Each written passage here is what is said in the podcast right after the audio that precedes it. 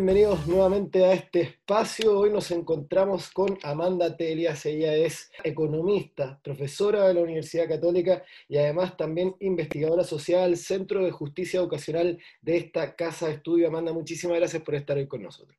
Hola, muchas gracias a usted. Hola, Sebastián. Quisiéramos partir por identificar cuáles son los principales focos de desigualdad que hay en Chile. Em, bueno, yo creo que uno puede Em, al hablar de desigualdad, elegir distintos indicadores de bienestar en los cuales quiere em, medir o ver esta desigualdad. Comúnmente medimos la desigualdad en indicadores de ingreso y en ese sentido, cuando sale la encuesta CACEN, nos interesa ver cómo cambió, cómo cambiaron las mediciones de desigualdad, cuánto aumentó el Gini, ¿cierto? Eh, por lo tanto, el ingreso siempre es una, medida de bienestar que, a, través de la cual nosotros medimos desigualdad. Pero efectivamente hay otras mediciones de desigualdad eh, que nosotros utilizamos en nuestro país, en las cuales también observamos mucha desigualdad, eh, como la observamos en los ingresos. Tenemos desigualdad en acceso a salud, en acceso a educación, a la calidad de la salud que recibimos, ¿cierto? de la educación que recibimos, al trato que recibimos las personas en distintos espacios, eh, a la discriminación que recibimos, ¿cierto? Entonces, eh, la desigualdad en términos generales, nosotros la medimos en ingresos, decimos, mira, la desigualdad en Chile es alta, ha bajado muy poquito durante muchos años, pero en realidad nuestras variables de desigualdad las podemos mirar en distintos ámbitos. Y, en ese sentido, ¿tú tienes alguna que destacarías, por ejemplo, con respecto a otras donde uno diga, bueno, acá hay, una marcada desigualdad, que quizás se escape también de, de, de, las otras mediciones como la CACEN? Sí, mira, la desigualdad, me, gustaría hacer, eh, explicar algo con respecto a la desigualdad de ingresos. La desigualdad de ingresos no sería tan importante si es que nosotros tuviésemos eh, acceso, por ejemplo, a ciertos eh, eh, servicios sociales como salud y educación sin necesariamente tener que pagar. Por ejemplo, si nosotros tuviésemos, em, que en el caso de la educación, que la educación o la salud de muy buena calidad no tuviese que pagarse por ella, quizá no sería tan importante la desigualdad de ingresos. En cambio, en nuestro caso, en nuestro país tenemos un, eh, está bastante correlacionado el ingreso que tenemos con la capacidad de pagar por una mejor salud o una mejor educación, ¿cierto? O mejores viviendas o vivir en mejores barrios. Por lo tanto, la medición de desigualdad por ingresos sigue siendo muy importante para nosotros porque el ingreso todavía es eh, una variable muy importante relacionada al bienestar o a la capacidad de acceder a bienes y servicios que nosotros tenemos. Y esta desigualdad de ingresos y salud y educación y todas las distintas medidas de bienestar que podemos ver, nuestra desigualdad, están estrictamente relacionadas en nuestro caso, en nuestro país y particularmente en Santiago, con nuestra distribución em, territorial, ¿cierto? Nosotros donde vivimos tiene una estrecha relación con los servicios que tenemos acceso eh, con la salud que podemos recibir alrededor, la educación a la que tenemos acceso, a los parques, a las áreas verdes, ¿cierto? Entonces, en términos de, la desigualdad territorial que hemos construido, la segregación que hemos construido en nuestro territorio, en la región metropolitana, por ejemplo, eh, define la desigualdad en las otras variables que estábamos conversando. Amanda, ¿cómo, ¿cómo crees tú que se encuentra Chile con respecto a Latinoamérica? Nosotros sabemos que en términos generales Chile ha tenido un, desarrollo importante de, sus indicadores sociales, hemos aumentado nuestra cobertura en educación, el acceso a la educación superior, muchas veces acompañada de mejoras en calidad, lo mismo en salud. La reducción de la pobreza ha sido importante y en desigualdad estamos un poco al debe, ¿cierto? Pero en términos generales, Chile se caracteriza con respecto, en comparación, ¿cierto?, a otros países de Latinoamérica por tener un desarrollo importante en términos sociales durante el último tiempo. Sin embargo, cuando medimos desigualdad en términos de ingresos, no, eh, no estamos tan bien. Tenemos una gran distancia entre los grupos de mayores ingresos y los de menores ingresos, y eso es más importante muchas veces en nuestro país que en otros países de la región. ¿Cómo respondió el sistema de protección social al, a la pandemia? ¿Cómo, ¿Cómo, consideras tú que el sistema de protección chileno pudo hacer frente a esta situación tan inusual como una pandemia?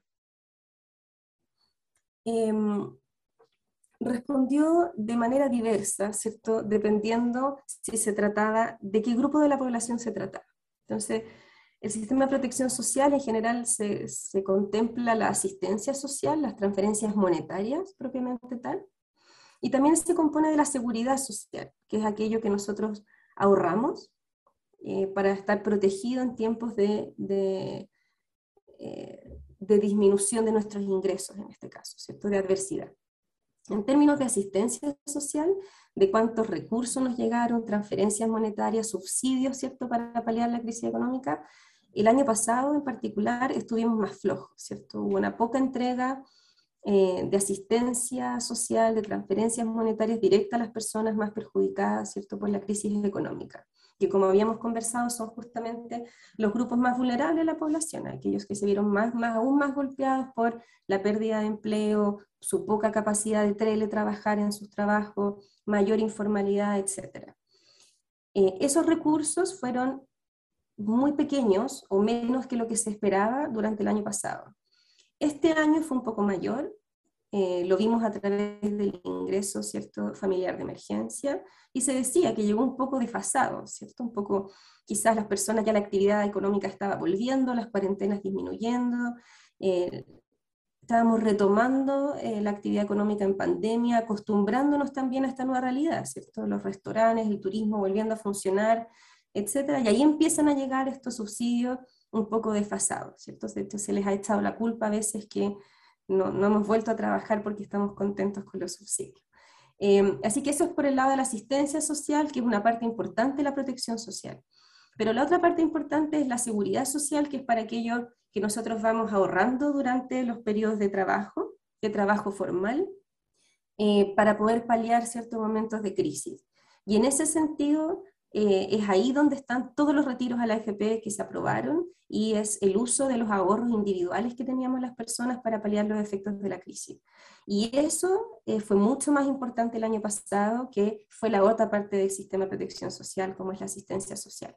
Entonces se podría decir que durante la parte más dura de la pandemia, la parte más crítica durante todo el 2020, se hizo mucho más uso de los ahorros individuales de las personas para paliar la crisis que de, la, de lo que uno comúnmente conoce como protección social, como cuánto llega el Estado a protegerte em, de esta adversidad que estás enfrentando individualmente.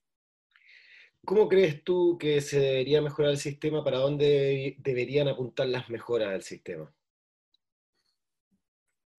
A partir de lo mismo que estamos conversando, eh, se debería mejorar esta eh, seguridad social, deberíamos estar más protegidos todos frente a estos eventos contingentes, no solo aquellos trabajadores em, que están formales y protegidos, sino que extenderlo, ¿cierto?, eh, a trabajadores porque trabajan por cuenta propia o de manera informal. Un camino es formalizando, ¿cierto?, ese esfuerzo de que seamos trabajadores formales, coticemos, pongamos imposiciones, en el fondo nos protejamos frente a los momentos de baja de ingreso, crisis económica, jubilación, ¿cierto? Eh, esa es una alternativa, la alternativa como em, formal, ¿cierto? Así como, pero la otra alternativa también es proteger que el Estado sea más protector frente a momentos de adversidad a todos, ¿sí? Como fue un poco, como decíamos, este año, esta respuesta de los subsidios que se hizo el 2021 a la ciudadanía y ahí hay hartos desafíos de pertenecer a este sistema. Nosotros teníamos que ser parte del registro social de hogares, tenían que tener nuestra información, eh, hubo mucha dificultad, ¿cierto?, para que el Estado supiese la realidad de los ingresos de los hogares, ¿cierto? El Servicio de Impuesto Interno se vio sumamente demandado en un momento por tener que proveer esa información para la entrega de subsidios. Ahí hay un desfase temporal, ¿cierto? Tenemos que tener mejores sistemas de información para también poder saber qué, qué familias necesitan eh, ciertos apoyos económicos en un momento en particular. Y este momento de la pandemia nos vimos, ¿cierto?, eh, completamente tensionados. Fuimos muchos al mismo tiempo que necesitamos protección del Estado, pero en otros momentos de calma eh, deberíamos tener acciones contingentes para las situaciones particulares de la familia. Entonces, estar efectivamente protegido frente a la pérdida de empleo importante en el hogar, protegido frente a la enfermedad de un, de un miembro del hogar, etc. Y eso va más allá de los subsidios monetarios, sino que también tiene relación con el sistema de salud que, podemos instaurar, ¿cierto? Que podemos ampliar y profundizar, el sistema de educación, en fin.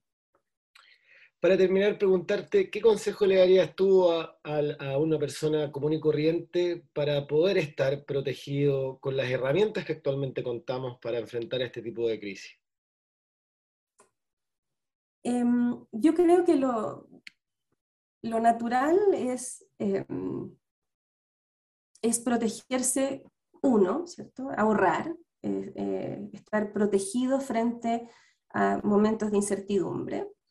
Eh, eso es algo que es difícil en los momentos de necesidad, ¿cierto? Muchas veces hemos escuchado que cómo estamos sacando los ahorros para nuestra vejez, si es que en realidad son fundamentales para llegar a tener ingresos en esa etapa de nuestra vida, pero frente a los momentos de necesidad actuales, en realidad se justifica muchas veces hacer retiro de, esa, de ese ahorro para el futuro. Por lo tanto, ahorrar siempre es una buena alternativa, pero efectivamente a veces no se puede.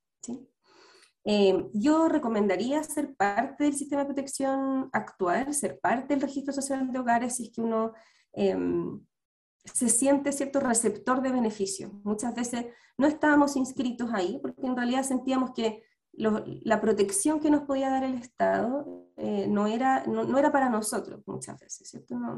y, esta, y esta coyuntura nos hizo ver que sí, que mira, yo tenía que estar en el registro social de hogares, era importante, debo saber si pertenezco al 40% más vulnerable de la población, al 60%, receptor de qué tipo de beneficios soy.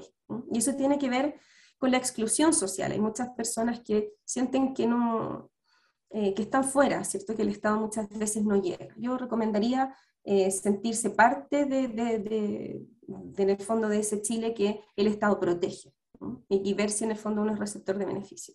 Pero yo también creo que uno tiene poder, eh, poder político, ¿cierto? Poder de participar. Eh, y eso también yo creo que, que, es muy importante en un momento como esto, ¿cierto? De, luego del estallido social, luego de la pandemia, que nos muestra fuertes desigualdades, eh, que estaban presentes, pero que se profundizan, se agudizan en situaciones como esta, yo también creo que es un momento en que uno puede decidir participar. Y participar puede ser en cosas más pequeñas, ¿cierto? Cosas más locales, pero también puede ser votar, ¿cierto? Y participar del proceso constituyente y ser parte de lo que está sucediendo, porque finalmente el país que estamos construyendo de hoy día, que estamos definiendo hoy día cómo lo construimos, va a tener mucho que ver con cómo nosotros vamos a ser capaces de enfrentar situaciones de incertidumbre que vamos a ir eh, enfrentando seguro durante el futuro. Amanda, muchísimas gracias por haber estado hoy día con nosotros. Muchas gracias a ti, Sebastián.